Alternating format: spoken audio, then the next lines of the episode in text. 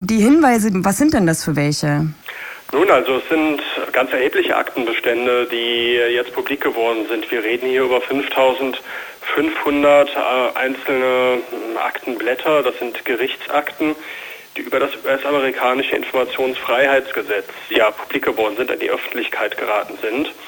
Und das haben wir zu verdanken einer Nichtregierungsorganisation, dem National Security Archive. Das ist eine, ein Forschungsinstitut, eine Organisation an der George Washington University in, in Washington, in der US-Hauptstadt.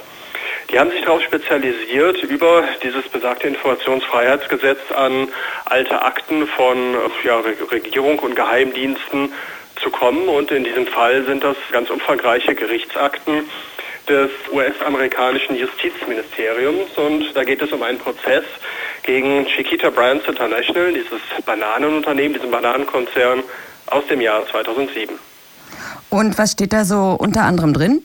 Ja, also 2007 ist ein Verfahren zu Ende gegangen, ein juristisches Ermittlungsverfahren und juristisches Verfahren des US-Justizministeriums gegen Chiquita Brands International. Dieses Verfahren hat vier Jahre gedauert und äh, es ging damals um die nachgewiesenen Kontakte dieses Konzerns zu Paramilitärs, also illegal bewaffneten Gruppen, die damals schon auf der Terrorliste der Vereinigten Staaten standen. Und da ist damals schon herausgekommen, dass diese Kontakte bestanden und dieses Verfahren ist dann 2007 eingestellt worden gegen eine Strafzahlung von mehreren Millionen US-Dollar und das US-Justizministerium hat der Darstellung von Chiquita Brands International Glauben geschenkt, dass diese Kontakte erzwungen waren, dass das Unternehmen also vor Ort in Kolumbien nicht anders handeln konnte und dass keine Gegenleistungen erfolgt sind. Also es mussten quasi, sagte das Unternehmen, sagte der Konzern, Schutzgeld gezahlt werden. Wir konnten nicht anders. Nichtsdestotrotz ist natürlich dieses Bußgeld verhängt worden, aber so ist dieses Verfahren im Sande verlaufen. Durch die Akten, die wir jetzt kennen, und diese erheblichen Aktenbestände werden ja gerade erst ausgewertet, ist nun klar, dass die Darstellung des Unternehmens nicht stimmte. Kontakte zu gerade zu rechtsgerichteten Paramilitärs, die für 70 bis 80 Prozent der schweren Menschenrechtsverletzungen in Kolumbien verantwortlich gemacht werden, waren gewollt und sie haben dem Unternehmen auch Nutzen gebracht. Das Unternehmen Chiquita Brands International hat mit diesen Milizen zusammengearbeitet und diese Milizen haben die Arbeiter ruhig gehalten. Sie sind gegen Gewerkschaften vorgegangen und äh, sie haben damit auch erhebliche Menschenrechtsverletzungen auf dem Kerbholz. Und das ist natürlich sehr interessant, weil jetzt die Frage aufgeworfen wird, weshalb das US-Justizministerium über diese Informationen, die ihm damals ja auch schon vorlagen, einfach hinweggegangen ist. Und was gibt es da für Deutungsmöglichkeiten? Nun, äh, die Vereinigten Staaten, die Regierung der Vereinigten Staaten verhandelt, oder die Regierungen, die aktuelle und die letzte Regierung, verhandeln seit geraumer Zeit über ein Freihandelsabkommen mit Kolumbien. Und so kann man das jetzt interpretieren, dass es da politische Interessen gab, die sich gegen eine Verurteilung ausgesprochen haben und die wollten, dass dieses Verfahren so schnell wie möglich äh, beendet wird. Bevor wir jetzt nochmal auf äh, solche Mechanismen, die ja nicht nur in der Bananenproduktion vorkommen, zurückkommen, möchte ich jetzt nochmal kurz eingeordnet wissen. Chiquita, alte Bananencompany, kannst du was zu ihrem ja, Einfluss in Lateinamerika und Mittelamerika sagen? Natürlich, gerne. Chiquita ist gar nicht so alt. Chiquita ist 1984 entstanden mhm. und äh, es ist aber ein Folgeunternehmen, das in der Tat eine lange und verhängnisvolle Geschichte hat. Chiquita ist der mittelbare Nachfolger der United Fruit Company, die 1899 gegründet wurde und in Lateinamerika eine verheerende und blutige Geschichte hat. Die Geschichte der United Fruit Company hat ja auch Eingang gefunden in ganz unterschiedliche Romane der großen lateinamerikanischen Schriftsteller. Ich erinnere hier nur an Gabriel García Márquez, der den gelben Zug beschrieb, der das Unheil nach Kolumbien brachte auf das Land. Der gelbe Zug war damals der Zug der United Fruit Company, die die Bananen transportiert hat. Und äh, die Politik dieses Unternehmens ist von jeher einhergegangen mit neokolonialer Politik, Dieses Unternehmen hat von jeher ganz eng mit dem US-amerikanischen Militär gearbeitet und ist so gesehen eng verflochten mit der äh, kolonialen und neokolonialen Politik der Vereinigten Staaten in Lateinamerika, in Mittel- und Südamerika. Die äh, Chiquita Brands International ist, also es hat 1970 eine Umbenennung gegeben dieses Unternehmens und 1984 dann nochmal und seitdem heißt die United Fruit Company sozusagen Chiquita Brands International.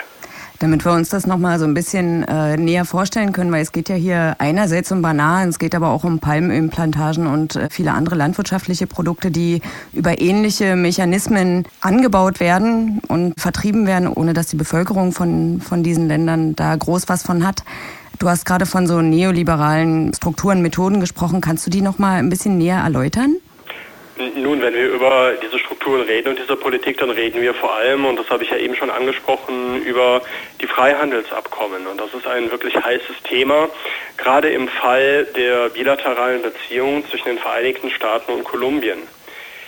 Durch die systematische Zusammenarbeit der vergangenen kolumbianischen Regierung unter Alvaro Uribe und wenn man Menschenrechtsorganisationen Glauben schenkt, auch der aktuellen Regierung unter Juan Manuel Santos mit den paramilitärischen Strukturen im Land.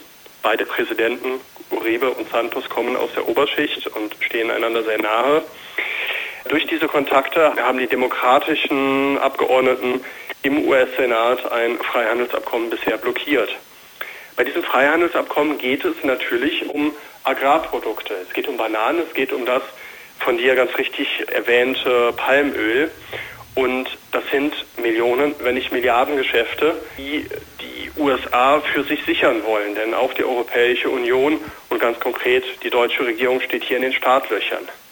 Und dieser ganze Komplex, dieser ganze agrarindustrielle Komplex mit allen seinen Interessen steht hinter dieser Politik und steht auch hinter dieser Zusammenarbeit mit den Paramilitärs. Wir müssen immer im Hinterkopf behalten, dass Kolumbien mit mehreren Millionen Binnenflüchtlingen das Land mit der zweitgrößten Zahl an Vertriebenen auf dem eigenen Territorium ist weltweit, unmittelbar nach dem Bürgerkriegsland Sudan. Und diese Situation droht sich, und darauf weisen Menschenrechtsorganisationen immer wieder hin, zu verschärfen, wenn der Palmölanbau und wenn die Monokulturen im Rahmen von Freihandelsabkommen ausgeweitet werden diese Mechanismen, dass große Companies sich Land aneignen, dass sich dann die Dominanz dieses Landes einerseits über militärische Strukturen, Paramilitärs oder was auch immer schützen lässt und andererseits eben über Freihandelsabkommen ihren Handel äh, möglichst kostengünstig für sich gestaltet. Das ist ja das eine. Das funktioniert natürlich auch in vielen anderen Ländern und das nicht nur in Latein- und Mittelamerika, sondern auch äh, in Asien und Afrika. Aber Kolumbien steht ja wirklich ziemlich einzigartig da, was so die Binnenflüchtlingssituation Situation und die Gewaltspirale in dem Land betrifft. Kannst du vielleicht noch mal ganz kurz zusammenfassen, wieso das in Kolumbien eigentlich äh, so düster aussieht und im Moment sich auch keine Änderung da abzeichnet? Naja, Kolumbien ist ein Land, das seit 50, äh, 60 Jahren jetzt einen Bürgerkrieg erlebt oder einen bewaffneten internen Konflikt, der auf soziale Gründe zurückgeht. Die Gründung der Guerilla-Organisation, der großen Guerilla-Organisation in Kolumbien, also namentlich der FARC, der revolutionären Streitkräfte und später der kleineren guevaristischen ELN. Die Gründung dieser Guerilla-Organisation begründet sich in den Landproblemen, in den sozialen Problemen, in der massiven Ungleichverteilung des fruchtbaren Bodens. Und dieses Problem des äh, Landmangels, was ja auch in anderen Ländern besteht, der, der Region, denken wir an Brasilien oder an Uruguay, Paraguay, Länder also, wo im ländlichen Bereich äh, neokoloniale Strukturen bestehen, mit Großgrundbesitz und Ähnlichem. Dieses Problem ist bis heute nicht ausgeräumt. Und wir haben hier die Situation, dass diese kolonialen Besitzverhältnisse auf dem Land, also massiver Großgrundbesitz bei gleichzeitiger Ausgrenzung der Kleinbauern in massiver Form, dass diese Struktur unmittelbar übernommen wird von den neoliberalen Mechanismen. Also wenn wir massiven Großgrundbesitz haben, lässt sich natürlich mit einem Großgrundbesitzer, der über tausende Hektar Land verfügt, viel leichter einen Vertrag machen mit einem westlichen Agrarkonzern, als wenn dies der Fall wäre bei ja, Kleinbauern, die sich das Land aufteilen. Und deswegen gibt es hier eine Interessenkongruenz. äh, die sich sehr verheerend auswirkt auf die soziale Situation in diesen Ländern und hier vor allem in Kolumbien. In Kolumbien ist aus dieser Situation heraus ja diese bewaffnete Auseinandersetzung entstanden, in der wir auf der einen Seite die Guerilla-Organisation haben und auf der anderen Seite den Staat, also die Armee und die Paramilitärs. Übrigens geht aus den Akten dieses äh, Chiquita-Falls auch hervor, dass die Regierung, die Regierungen in den vergangenen Jahren in Kolumbien ganz eng mit den Paramilitärs zusammengearbeitet haben. Und das ist so ein bisschen die politische Dimension, die noch dahinter steht. Gibt es denn auch in den USA zum Beispiel öffentliche Reaktionen auf diese Veröffentlichungen? Weil ich meine, Chiquita ist ja jetzt nicht irgendeine Company, das ist ja eine ziemlich bekannte Company. Ja, natürlich. Also es ist ähm, einer der größten Bananenproduzenten und ein Riesenunternehmen, das global agiert, ein transnationales Unternehmen. Ja, es gibt in den USA durchaus Reaktionen darauf. Und es ist so, dass diese Veröffentlichungen von dem National Security Archive ins Internet gestellt wurden an dem Tag, an dem sich Manuel Santos, der aktuelle kolumbianische Präsident, in Washington mit äh, Barack Obama, mit seinem US-Amtskollegen getroffen hat, um just über das auf Eis liegende Freihandelsunternehmen zu sprechen. Und die Veröffentlichungen hier haben natürlich beide Seiten, sowohl Barack Obama als auch Juan Manuel Santos, in Erklärungsnot gebracht, weil es, wie gesagt, verschiedene Aspekte berührt der Politik und der Justiz, Fragen aufwirft wie, warum hat das US-Justizministerium äh, die klaren Beweise einer Schuld von Chiquita übergangen, Fragen wie, äh, wie reagiert Santos auf die hier wieder publik gewordenen Beweise einer engen Zusammenarbeit zwischen dem kolumbianischen Staat in all seinen Sphären und paramilitärischen Killerbanden und so weiter. Und das ist natürlich eine ganz erhebliche Brisanz, die dahinter steht, die sowohl in den USA als auch in Kolumbien weiter für Diskussionen sorgen wird.